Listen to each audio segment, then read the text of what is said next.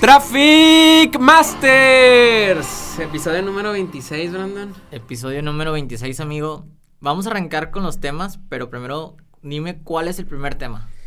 Ah, les tenemos temas muy, muy importantes este, en, esta, en esta semana. Este, y uno de ellos es, ah, adivinen quién acaba de hacer la adquisición más importante en la historia de los videojuegos.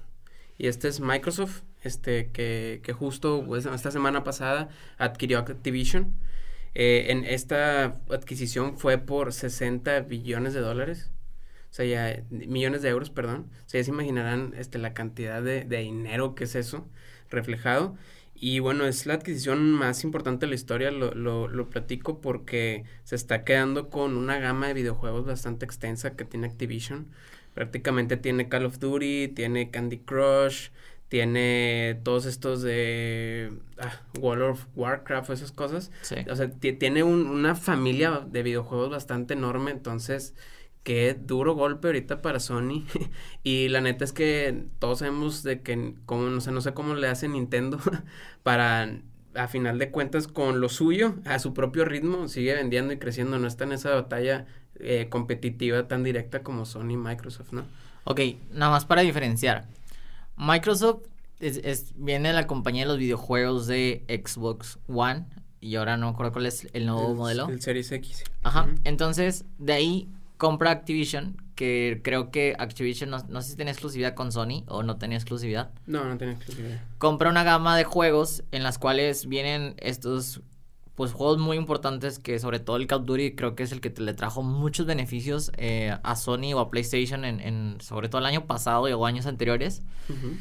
Y que tenga la exclusividad de comprarlos pero eh, lo que sí tengo duda es que estos juegos que los esté comprando Activision bueno más bien Microsoft son para tener exclusividad de estos juegos o son por el tema de la realidad virtual y adentrar que tengas esa exclusividad Mira, justo de hecho el, el, el director este, está platicando que eh, este, este movimiento este, eh, es prácticamente, va a acelerar eh, su mundo de videojuegos, tanto como Microsoft se está enfocando también a móviles, en PC también, este que puedes utilizar los juegos de, de, de Xbox, la, todo lo que es la consola del Xbox con toda su gama de, de gaming as a service, que es el Game Pass, y también va a tener los primeros bloques de construcción de su metaverso. Entonces, o sea, sí, sí hay como que algo ahí metido en esa parte.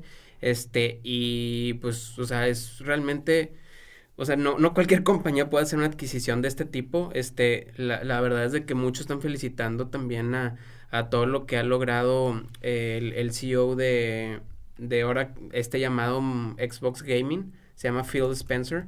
Y ese vato es una máquina. es realmente una, una máquina para los negocios y llegó a cambiar mucho Xbox de, cómo era, porque prácticamente en el 2013, 14 estaban hundidos a, si lo ponen en comparativa con el PlayStation 4, vendió mucho más que el Xbox One. Este, y ahorita está trabajando, o sea, no sé cómo están a nivel de ventas entre los dos, pero con todo lo que está haciendo por detrás del ecosistema de Microsoft, ya quedó muy lejos Sony en esa parte. Entonces, ya te vas por lo, los exclusivos que tiene Sony, porque a, nivel también en, en, competencia de performance creo que están muy parejas las dos consolas, o sea. Ya, pero a, a, final de cuentas, si lo piensas, si el Call of Duty y ese tipo de juegos se hacen exclusivos de Xbox, le van a partir la madre a Sony muy, muy, muy cabrón. Entonces, creo que es, ese movimiento va a ser muy interesante. Sí, yo creo que fue un, un, gran acierto de Microsoft en entrar directamente con la exclusividad de estos juegos. Sí. Vamos al siguiente tema. TikToker que aumentaron cinco veces sus ganancias el año pasado, en el 2021. Aumentaron su ganancia en el 2021. Esto debido a que viene una parte importante de competencia de monetizar marcas. Una parte de monetizar realmente tus views, una parte de monetizar directamente tus, tus, tus seguidores. Uh -huh. Entonces, hablábamos hace poco de la suscripción que tenía eh, Instagram con la gente que ahora, ahora realmente Instagram va a monetizar también a, sus seguidores con tantos views, como si fuera un YouTube en la parte de monetización. Entonces TikTok no se quiere quedar atrás. atrás. Y parte de eso, eh, ¿cuáles van a ser o cómo se puede ganar dinero en TikTok? Que de hecho este va a ser el headline, yo creo que el, del microcontenido. ¿Cómo se, ¿Cómo se puede ganar en TikTok? Eh, si has elegido ser un camino de blogger o una persona que quiere hacer contenido dentro de TikTok, puedes cobrar un promedio en euros o en dólares, dependiendo la cantidad, depende del país en el que te encuentres, pero ronda entre las personas que tengan más de 100 mil suscriptores van a tener un costo de ganancia por monetizar tu publicación entre 100 a 200 dólares por publicación. El segundo punto o el segundo evaluación es de las personas que tengan de 200 mil a un millón de suscriptores, el promedio de la monetización directamente va, va a rondar entre 200 a 500 dólares. Y las personas que tengan más de un millón de suscriptores van a rondar un promedio de, de mil dólares hacia arriba. O sea, mil, dos mil dólares, dependiendo la cantidad de followers, eh, views, engagement que tenga tu cuenta. Entonces, si hablábamos eh, que Ruiz, o más bien Instagram, estaba buscando potencializar a los influencers con esta parte de la monetización, TikTok no se está quedando atrás, está, está en la plena competencia y lo que quiere es hacer que los creadores de contenido no se queden en, en, Instagram, sino que también, oigan, estoy acá, también les voy a dar dinero a las personas que quieran hacer contenido para que también se mantengan dentro de esta, de esta plataforma. Ahora, ¿cuáles son los temas? Este es otro headline. ¿Cuáles son los temas por los cuales eh, TikTok está premiando a los creadores de contenido? Uno es publicidad de bienes. ¿Esto qué quiere decir la publicidad? Eh, normalmente los blogueros hacen un enlace a su perfil, hacen publicidad directa, algunos consideran hacer anuncios en su, en sus TikTok, otros eh, combinan un poquito de la parte nativa de promocionar un producto y otro pues simplemente jalan a personas a, comunidades de WhatsApp o Telegram para generar ese, ese engagement dentro de sus comunidades. Otro punto o el segundo tema que va a hacer que las personas moneticen es soportar retos virales de marcas. Es decir, que las personas hagan contenido con marcas como Oxo o a lo mejor que esté una tendencia de cierto producto y que tú puedas hacer un reto viral, eso también te va a monetizar. La otra cosa es hacer transmisiones en vivo. Esto, no sé si lo han visto, pero de repente te conectas a las 10, 11 de la noche y ya hay transmisiones en vivo en TikTok. Es porque también te va a premiar por esas transmisiones en vivo. Eh, lo que también influye es la promoción cruzada de otras redes sociales. Es decir, que a lo mejor lo que compartas en TikTok lo puedas mandar a las historias de Instagram. Y entre otras está escribir guiones para hacer que los... Estos de escribir guiones me lo imagino como, oye, parte uno o son de esos videos tipo frases motivacionales que últimamente están promocionando mucho en Reels. Promoción de músicos, anuncios para otros blogueros en TikTok eh, configurar publicidad dirigida y la publicidad a través de plataformas de afiliación. En este caso, pues que tengas un producto que puedas mandarlo, eso también TikTok ya está abriendo la posibilidad para que lo puedas hacer. Todos estos puntos van a hacer que puedas monetizar tu marca tanto el año, tanto el próximo año que se viene, que en este caso es el 2022 y 2023 y quiere que te mantengas en su plataforma. Por eso son nueve puntos, como quieras, se los vamos a dejar aquí en el artículo, aquí en el video, para que los puedan ver. ¿Qué opinas de esto de que ahora TikTok no quiere que te salgas de su plataforma y quiere monetizarte? Oye, pues es que ya entró como que otro nuevo mercado muy interesante, ¿no? Que anteriormente no existía, o sea, que, que puedas ganar con redes, puedas ganar con tu influencia. Entonces, fíjense el nivel de poder que tiene el que muevas masas, el que, el que sepas hacer marketing, el que tengas seguidores, o sea, mm, prácticamente ya puedes ganar directamente de eso, ¿no? Y, y, y, mucha gente no sabe, pero también por detrás, indirectamente todo lo que hace, o sea, hace poco salía también todos los, bien Forbes, creo, todos los negocios que tiene Luisito Comunica, o sea, ese es el poder también que te da llegar a tantas masas, tener tanto, este, following, que cualquier cosa que, que hagas te pegue, ¿no? Entonces, eh, volviendo al tema de lo de acá, o sea, creo que este, está, está muy bien para la gente que se quiere meter en esa parte para poder monetizar. Quizá no es demasiado dinero, pero algo sí ya puede ayudar. Este, y, digo, hay muchas maneras de hacerlo, ¿no? Ya depende cuál sea el modelo de cada persona, cómo quiere que les funcione, ¿no? Es correcto. Lo malo de esto es que son, en este caso, seguidores de 100 mil hacia arriba. O sea, todavía no está como un promedio como normalmente en Instagram, que tiene 100 mil followers y esos mil followers puedes poner tu enlace, que creo que ahorita cualquier persona lo puede poner, ¿no? no hay ninguna restricción. Es el único problema que le veo en TikTok. Ahora, otro headline para el siguiente tema de micro, microcontenido. El éxito sin precedentes de MailChimp es que acaba de vender la compañía en 12 millones de dólares y sin invertir ninguna parte financiera. O sea, la compañía nunca le invirtió tanta inversión, o sea, le metió tanta inversión extranjera o inversión de otros inversionistas y logró vender su compañía que se mantuvo por 20 años en 12 millones de, de dólares. Entonces, me preocupan dos cosas. Una de las cosas, ¿por qué MailChimp quiere vender su compañía? Esto pasa, yo creo, por la parte de que a lo mejor el sistema del correos eh, empresariales o los correos que tienes actualmente vayan a cambiar. Es decir, la forma de que puedas anunciarte o tener contacto a través del trabajo vaya a ser diferente. Por eso MailChimp dice, esta es la oportunidad perfecta para vender mi compañía. Y lo otro es, también es, quizás compañías eh, externas ven como una plataforma, en este caso habla de que casos similares pasó en Minecraft, como que otras empresas vendieron directamente su compañía para em, emigrar a otros mercados. Entonces, lo que yo creo es, son dos cosas. Puede pasar que el, que en este caso MailChimp vio la oportunidad de que su, empresa ya no tuviera un crecimiento o a lo mejor ve que el tema de la tecnología va a, un avance más, más fuerte que ya no sea de datos, sino que sea de registros de información de actividad en plataformas que ya tengas eh, montadas, como en este caso sea los Oculus Quest o otras plataformas que se vengan, y que a lo mejor el tema de tus correos dentro de Google ya no sea la atracción primeriza o ya no sea tanto atractivo eso es una, pero no sé cuál es, qué crees que es lo que llega a pasar.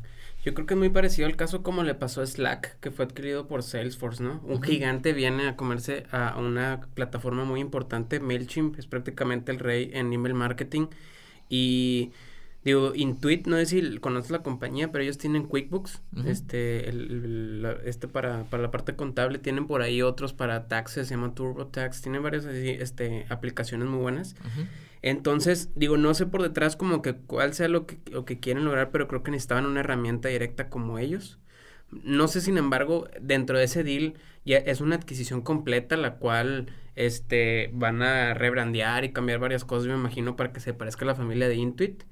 O va a ser que van a mantener su esencia, ¿no? Este, pero digo, a final de cuentas, ya depende cómo, cómo la mesa directiva de MailChimp este, va a querer hacerlo, pero pues imagínate que puedas de ahí llevarte, ¿cómo dices? Prácticamente sacar parte de, de, de, esa lana para ti, para prácticamente estar como retirado y a final de cuentas seguir teniendo acciones dentro de la compañía que ya va a estar liderada por un, una corporación mucho más grande, pues yo creo que es un buen, es un buen goal y la, a final de cuentas en Estados Unidos la mayoría de las del, de los empresarios crean empresas para venderlas. Es correcto. Es muy diferente al mercado que es acá, que es como que es la compañía para quedármela y luego se la heredo a mi hijo y luego a mi...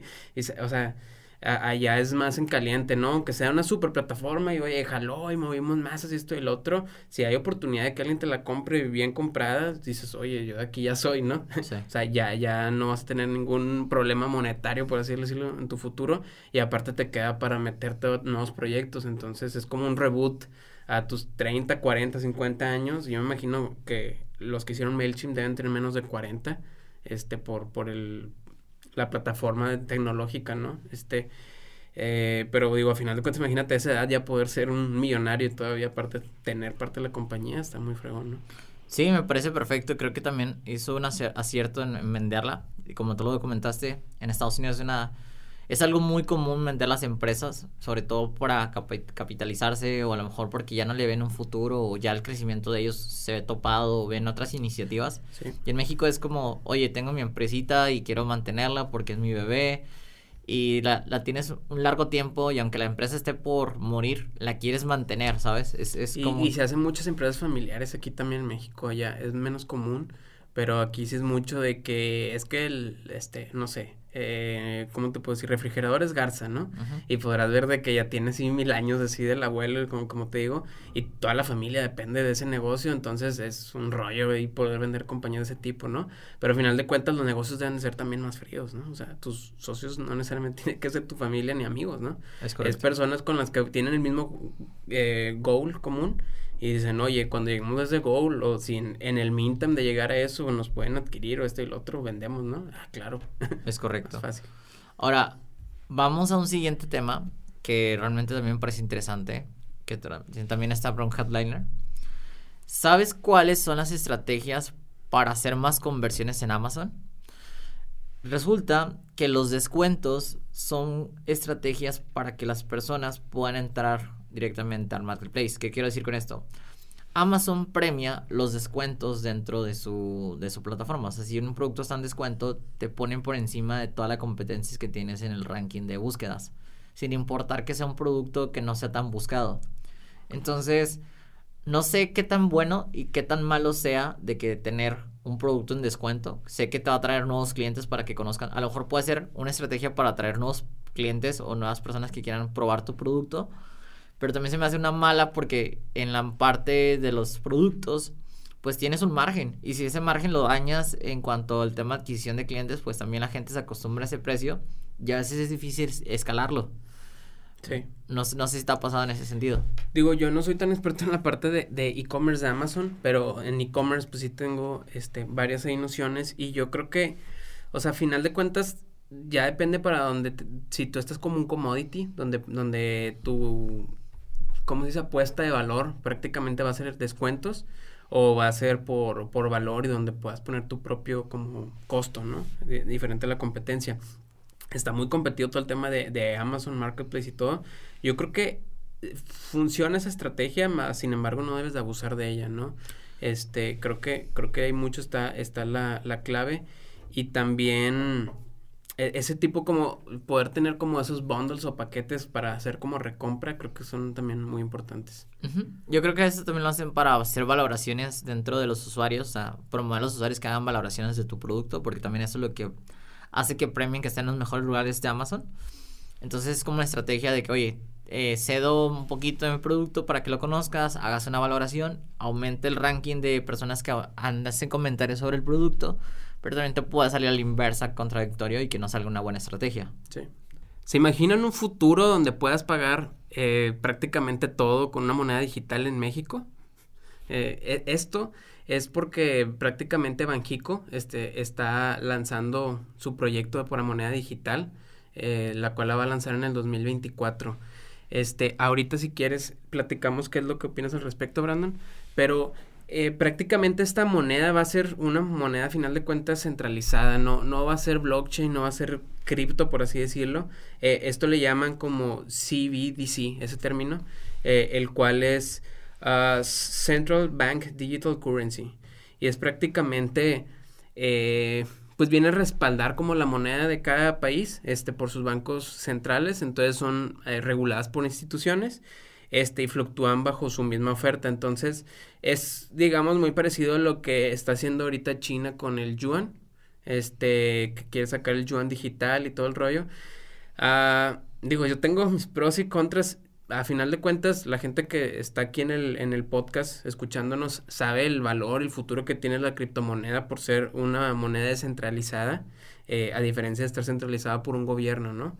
Este, sin embargo, creo que, eh, no, no sé, o sea, ahí, ahí yo creo que hay muchos pros y contras que podemos discutir, pero en sí pues van a tener más visibilidad, o sea, a final de cuentas de cada transacción, el, el hecho de que se empiece a mover digital, lo que temía la gente en, en China, es que pues te están rastreando así que todo, viendo todo, ¿no? Este, cualquier transaccióncita, cualquier cosa que compres en, en una tienda, este, va, va a manejarse bajo, bajo esa moneda digital.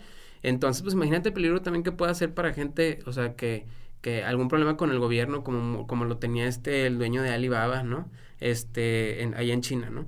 se quiere salir y para cuando intenta sacar dinero de su banco ya está todo bloqueado, ya no puedes sacar tu dinero, ¿no? A ese nivel es en donde, donde te puede pasar, ¿no? Entonces, o sea, creo que el futuro a final de cuentas es descentralizado en, en cuanto a nivel moneda, a nivel oye, sacas tu cripto con USB, la llevas y pagas en otro lado, este, sin necesidad de que esté centralizado bajo un gobierno, ¿no? No sé qué opinas, Brandon. Yo creo que va a ser la competencia criptomonedas contra CBD, perdón, CBDC, porque realmente una es controlada, como tú lo mencionas, por bancos, la otra es una o sea, no hay una centralización donde tenga un valor específicamente. ¿Cuáles, ¿Cuáles son sus contras o cuáles son de que cuáles son sus pros y sus contras? Que a lo mejor ya va a estar como regularizada por ciertos bancos o ciertas, eh, sí, o sea, ciertas empresas bancarias que puedan decir, ah, bueno, tú pagas con este chip o tú pagas con esta tarjeta como si fuera una tarjeta de crédito, pero dentro de esas plataformas que sean relacionadas al tema de realidad virtual, metaverso, etcétera, etcétera. Y pero que tienen un valor ya estipulado como un dólar. El otro es el tema de las criptomonedas, que a lo mejor es un tema muy volátil porque dependiendo lo que varias variaciones que tenga este mercado, pues es como un es como un pro y un contra, ¿no? Eso es lo único que yo lo veo como diferencia. Eh, eso también yo creo que también lo hace porque Secretaría de Hacienda quiere tener un control sobre un flujo de moneda, o sea, porque realmente el Bitcoin no tiene el valor real hasta que cae a tu cuenta bancaria. Sí, este, eh, ellos comentan que va a representar un menor costo de emisión con respecto al efectivo, porque a final de cuentas imprimir billetes cuestan y más los de México, este, que tienen, es, digamos, sus buenas validaciones, este, porque hay mucho problema de falsificación, muchísimo, este, y tú lo ves y ves ahora que lo, lo escaneas y sale la jolota y todo ese rollo en, en realidad aumentada, está cool, esas cosas no la tiene el dólar, realmente, este, o sea, Banjico se dedica mucho a hacer un buen diseño de billetes, que de hecho el de 100 pesos no me gusta. No, el de 20 pesos se parece al de 100 pesos, güey. Sí. ya me pasó una vez, güey, sí. Pagué con uno de 100, güey. Este, pero a, final de cuentas, es, eso es lo que reducen ese tipo de costos, ¿no? Eh, van a evitar esas falsificaciones, según, este, y también van a promover la inclusión financiera. Los contras que yo veo es todo lo que te digo del rastreo, del sistema de que Hacienda está por todos lados, el, o sea, y también, o sea, van a evitar falsificaciones, pero tú sabes cómo funciona el mercado, cómo funciona México, que van a encontrar una vía por la cual te frieguen, ¿no? Exacto. y van a ver de que scripts que te manden ahí a tu billetera y lo abres y te chingan todo tu dinero, o sea, no sé. E, eso de, justamente estaba pasando con el tema de, de las wallets con cripto. Este, Salomondrin reportó ahí, este, de que le estaban mandando como una moneda, pero que es como un script que te chinga todo tu wallet de cripto. Entonces, pues imagínate el nivel de problema que estamos llegando también, ¿no? Este, este, este tema está, yo, yo soy muy entusiasta de la parte de negocios y para crear estructuras. Este, no me considero a final de cuentas experto y tener una así que me haya funcionado porque a final de cuentas voy moviéndome según cómo funciona este, la, tu compañía. Pero quería platicarles aquí, o sea, para que vean cómo, cómo puedes hacer una estructura, digamos, desde cero en tu compañía, ¿no? y, nos podemos ir desde la parte más arriba, si lo ves de nivel jerarquía, pero pues primero son la parte de los fundadores, ¿no? O stakeholders. Eh, en estas hay diferentes maneras para que puedas tener socios, ¿no? Este, normalmente, a cómo funciona aquí en México, es que salen una peda, ¿no? Siempre pasa.